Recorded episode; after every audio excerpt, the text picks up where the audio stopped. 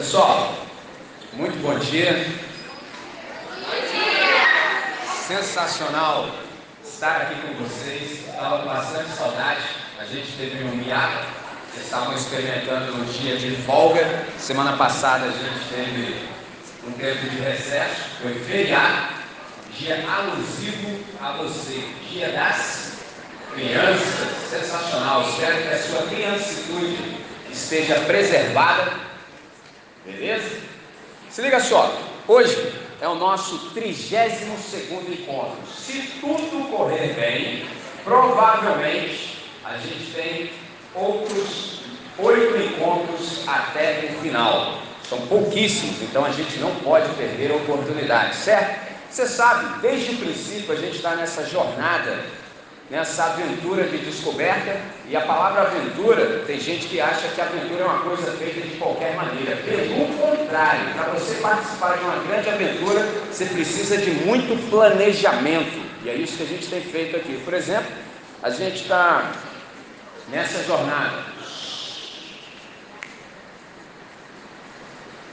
A gente está nessa jornada procurando discernir quem é Jesus de Nazaré, certo? Só que aconteceu uma coisa muito boa enquanto nós fazíamos isso. O que, que aconteceu? Você começou a participar com muita intensidade, você começou a colaborar. Por exemplo, à medida que nós íamos conversando, vocês também iam reagindo àquilo que eu estava dizendo e foram me pedindo coisas. Por exemplo, você me fez altas perguntas que também fizeram que, que, com que a nossa jornada fosse mais participativa, mais cooperativa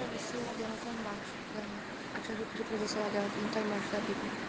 Não, não. Pergunta para o professor Marcinho. Estava aqui sim, ele deve ter pegado. Joia, joia, joia. O que acontece, por exemplo, sempre quando termina, vocês me bombardeiam com perguntas. E a primeira pergunta que vocês me fizeram logo no princípio foi assim: Michelin, fala pra gente, o que é discipulado? E aí eu procurei responder para vocês de inúmeras maneiras diferentes. Hoje eu te digo que discipulado é percorrer o caminho de Jesus, com Jesus, do jeito de Jesus. Discipulado é percorrer o caminho de Jesus, com Jesus, do jeito de Jesus.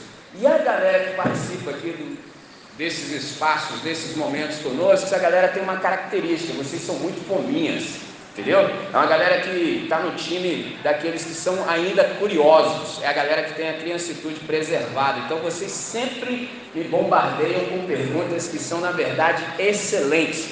A última pergunta que eu recebi lá no encontro número 30 foi assim: Chilim, como é que a gente pode ouvir a Deus? E aí eu procurei responder no encontro 31, só que à medida que eu respondi no final, quando vocês reagiram, me vieram várias perguntas. Por exemplo, duas perguntas novas que eu recebi. Então, como é que eu posso distinguir a voz de Deus da voz da minha cabeça? Eu falei, cara, que pergunta sensacional. Traduzindo seria: como é que eu posso saber se eu estou ouvindo Deus de verdade ou se eu estou ouvindo a minha própria cabeça falando comigo? Segunda pergunta: como é que eu sei que Deus falou comigo? Isso é interessante, porque alguém me ensinou que a conversa inteligente é muito mais uma conversa de perguntas do que de respostas. Pegou? Então vocês sempre estão me bombardeando com várias perguntas. E essas perguntas que vocês me fazem simbolizam, por exemplo, desafios. E eu procuro respondê-los da melhor maneira possível. Então, para hoje, eu vou resgatar um texto que a gente leu na semana passada, no momento ainda mais apropriado, eu vou te chamar para a gente ler. É o texto de uma só frase, mas é uma frase riquíssima, de um capital espiritual enorme. Se você já quiser deixar aberto, pode abrir para Mateus capítulo 17.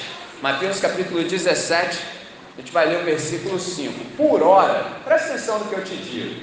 Quando a gente está procurando discernir o que é a voz de Deus, a gente precisa saber o seguinte: a vontade de Deus, a voz de Deus, ela já está revelada no texto sagrado e ela está vivenciada, por exemplo, em Cristo Jesus. Se você, por exemplo, ler aquele texto de João, capítulo 1, versículo 1, está escrito assim: No princípio era o Verbo, o Verbo estava com Deus e o Verbo era Deus. Aí você dá um salto no versículo 14, está escrito assim: E o Verbo se fez carne e habitou entre nós, e vimos a sua glória como a glória do unigênito do Pai, cheio de graça, cheio de verdade. Traduzindo, a voz e a vontade de Deus já está revelada no texto sagrado e encarnada, vivenciada em Cristo Jesus. Aí tem mais. O Espírito Santo, ele nos faz lembrar de tudo aquilo que a gente aprende junto com Jesus. Porque discipulado é percorrer o caminho de Jesus, com Jesus, do jeito de Jesus. E aí, nesse processo, o Espírito Santo ele vai enchendo a nossa mente com a palavra viva, que é a palavra de Jesus. Olha que coisa sensacional. Aí a pergunta é: para que, que ele faz isso? Para que a gente possa viver em novidade de vida, ou seja, com uma nova mentalidade, com uma nova consciência, de tal maneira que a gente não pensa mais do que todo mundo pensa. Agora a gente pensa de uma outra maneira, porque a gente tem uma outra mente. Que mente que a gente tem agora? A gente tem a mesma mente de Jesus de Nazaré. Isso é extraordinário. Aí sim dá para você dar ouvidos à voz da sua mente só se a sua mente for a mesma mente de Cristo. Para isso, a gente precisa fazer algumas perguntas. E a pergunta é exatamente aquela que foi feita. Michelin, mas assim, e a voz da minha cabeça? O que, que eu faço com ela? Eu dou ouvidos a essa voz ou não dou ouvidos? Aí eu te pergunto, a voz da sua cabeça, o que, que ela lhe diz?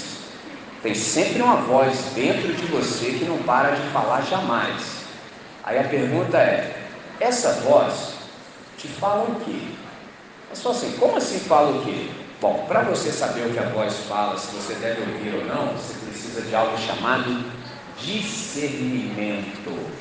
Pegou a visão? Você precisa de discernimento. Aí a voz da sua cabeça, ela fala. Pergunta que você tem que fazer é: essa voz está em harmonia com a voz de Deus? Aí você vai responder sim ou não.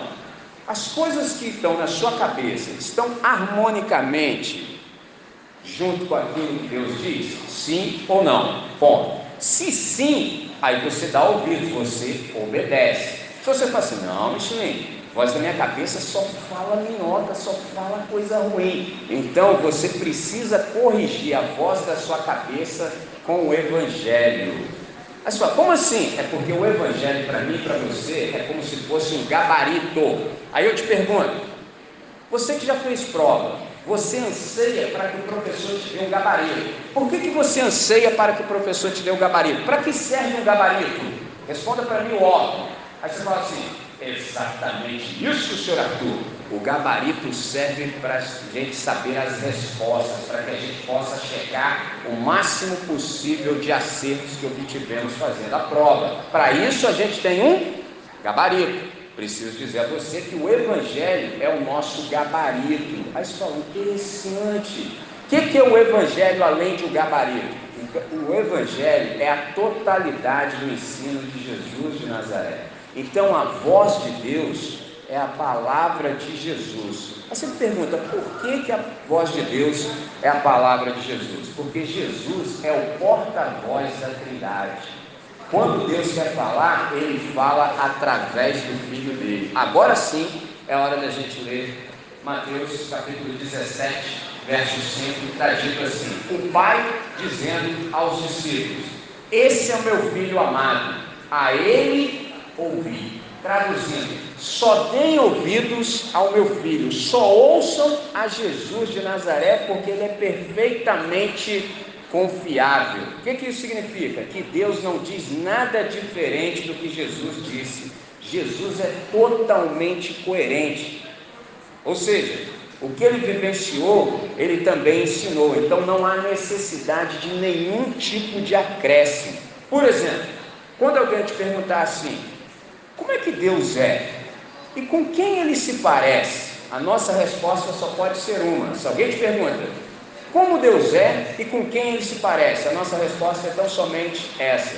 Ele se parece com Jesus de Nazaré. Porque o mesmo que se disse no Evangelho é o que a gente responde. Porque Jesus falou assim: quem vê a mim, vê o Pai. Então, Deus que é Espírito tem Jesus um coração e um rosto humano.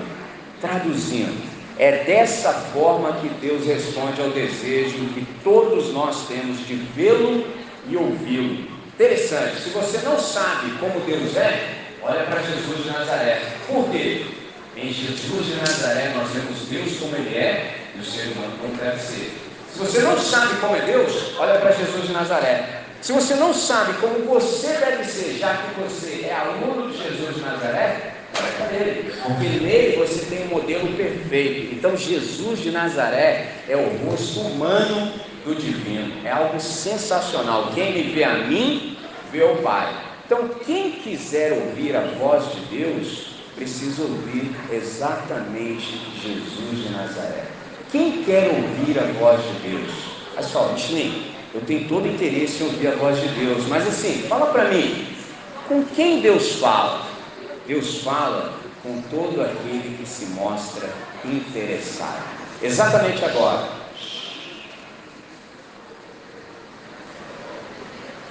Deus está falando, só que Ele só está falando com quem se mostra interessado. Isso é que é extraordinário, porque Deus está numa frequência diferente.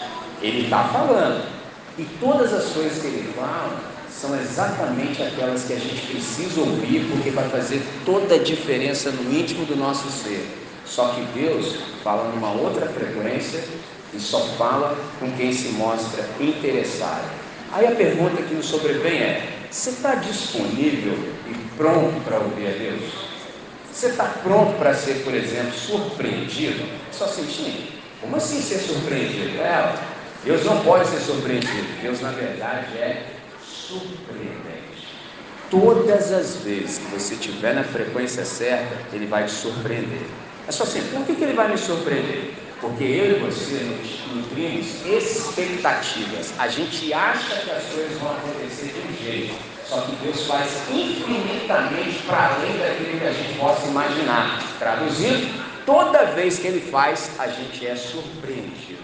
Então a gente precisa estar pronto e preparado. Pessoal, Michelin, fala mais dessa parada aí. O que é necessário para que eu possa ser surpreendido por Deus, para que eu possa ouvi-lo? Três verbos são necessários para que você conjugue juntamente com Deus. Primeiro, você precisa conjugar o verbo decidir, depois você precisa conjugar o verbo começar e depois você precisa conjugar o verbo meditar. Primeiro você decide, mano, eu quero ouvir a Deus. Ponto. Segundo, aí você começa. Sua Cristina, por que eu devo começar? Porque nada começa quando não se começa. Tudo só começa quando você toma essa decisão de fato de começar. Segundo, você precisa, terceiro, você precisa meditar, parar e pensar com mais profundidade. Agora, para isso, você tem que ter uma outra postura. Por exemplo, separa das suas 24 horas pelo menos 30 minutos para que você possa ouvir a Deus. Pelo menos 30 minutos no mínimo. Vai para um lugar silencioso, tranquilo, onde você não sofrerá interrupção, entendeu? E não seja perturbado, não seja incomodado, não seja interrompido. Quando você chegar nesse ambiente, você se sente, centre-se e concentre-se. Sente-se, centre-se e concentre-se. Aí você vai começar a ouvir o Todo-Poderoso. Agora, para ouvir o Todo-Poderoso, você precisa fazer isso aqui também. Presta atenção. Tem um texto chamado Primeiro Livro de Samuel, capítulo 3, o verso 10, que diz assim: Fala, Senhor, porque o teu servo ouve. Você vai procurar um lugar silencioso. Quando você chegar lá, sente-se, centre-se, concentre-se e fala assim: Fala, Senhor, porque eu estou absolutamente afim de te ouvir. Eu vim para cá para isso. Nada e nem ninguém me tira daqui enquanto eu não te ouvir. Esse tempo está reservado na minha agenda só para te ouvir. Pode falar, Deus, porque eu tenho todo o interesse. Não há outra coisa que eu queira no universo agora senão te ouvir fala porque eu estou afim. Aí a essa oração se acrescenta mais essa aqui do Salmo 119, verso 18, que diz assim: Abre o meu entendimento de modo que eu possa compreender as maravilhas da tua lei. Aí é a hora que você está lendo e você busca discernimento em Deus, para que você possa compreender absolutamente tudo. Como é que isso aqui se aplica à nossa vida? A gente nasceu tanto para conhecer, quanto para amar, quanto para servir a Deus. Por isso, a gente pode afirmar, como um irmão nosso lá do passado, ele recebeu um apelido de Santo Agostinho. Ele era um africano, viveu lá no quarto século, entendeu? Ele falou assim: Senhor, tu nos criastes para ti mesmo e o nosso coração está inquieto enquanto não descansar em ti. Semana passada, ou melhor, a semana retrasada, eu deixei um desafio duplo para vocês. Qual era o desafio duplo? Que você valorizasse o máximo toda oportunidade que você tivesse de se aquietar, de se sentar, de se centrar, de se concentrar para que você pudesse ouvir a Deus. Esse era o primeiro desafio. O segundo desafio, eu te falei que a gente tem um podcast. Todas essas nossas conversas ficam armazenadas e você pode ah, dar um play e ouvir posteriormente. Aqueles de vocês que estão nesse auditório que aceitaram o desafio, já se passaram 11 dias, no mínimo, desde o nosso último encontro. Então você, no mínimo, ouviu 11 mensagens. Se você ouviu 11 mensagens, certamente você foi desafiado profundamente. E a sua vida não é mais como era há duas semanas. Absolutamente. Então, nesse sentido, eu quero te encorajar que você continue, não perca tempo. E se você quiser, por exemplo, estender essa experiência, você pode chamar um amigo para participar com você. E aí vocês dois podem trocar experiências e você fala assim, mano, vamos ouvir essa mensagem aqui juntos? Depois você me fala o que você ouviu e aprendeu, o que mais te tocou nessa mensagem, eu te conto o que mais me tocou e as coisas que Deus falou comigo, que eu preciso, por exemplo, dar um valor especial para que eu seja transformado. Faz isso e depois você me conta. Vamos falar com quem resolve?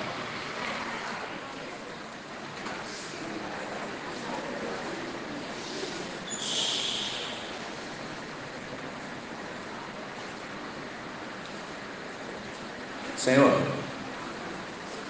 nós te agradecemos profundamente por essa hora, te agradecemos profundamente por esse tempo, por esse espaço que o Senhor nos concede a cada nova semana. A gente tem consciência que muitas pessoas gostariam de experimentar a liberdade que nós experimentamos e não podem, muitos gostariam de ter um momento como esse e não têm, e a gente tem. Então, com essa consciência, a gente procura experimentá-lo com toda a intensidade do nosso ser para que não haja desperdício. Hoje, Deus, a gente pôde, a partir do Evangelho, responder essas duas perguntas que são magníficas: como ouvir a tua voz? Como é que sabemos que estamos ouvindo de fato a tua voz e não a voz da nossa própria cabeça? Como é que fazemos para intensificar a audição da tua voz? Muito obrigado por essa hora. E agora, os meus amigos querem aprofundar tudo que ouviram aqui e eles precisam do teu auxílio. Sendo assim, Deus, a gente quer abrir espaço no íntimo do nosso ser para a gente acolher a pessoa de Jesus de Nazaré, que é o porta-voz da Trindade. Ó Deus, que a gente faça o melhor uso do texto sagrado que está em nossas mãos, para que a gente possa, em todo o tempo, ouvir a tua voz e, mais do que isso, andar de acordo com aquilo que ouvimos da tua voz. Deus, nessa manhã, a gente percebeu que a gente não pode viver sem o amor do Senhor. A gente não pode viver sem a tua presença no cotidiano da nossa vida e na nossa história. Então, Pai, já que o teu filho prometeu que estaria conosco todos os dias até a consumação dos séculos, que a gente tenha percepção para isso e que a gente possa viver atento à tua voz de tal maneira que a nossa vida possa demonstrar de fato que nós somos discípulos de Jesus de Nazaré. Oramos assim, com alegria, com gratidão, em nome de Jesus. Amém. Amém. Bom, paz e bom bem.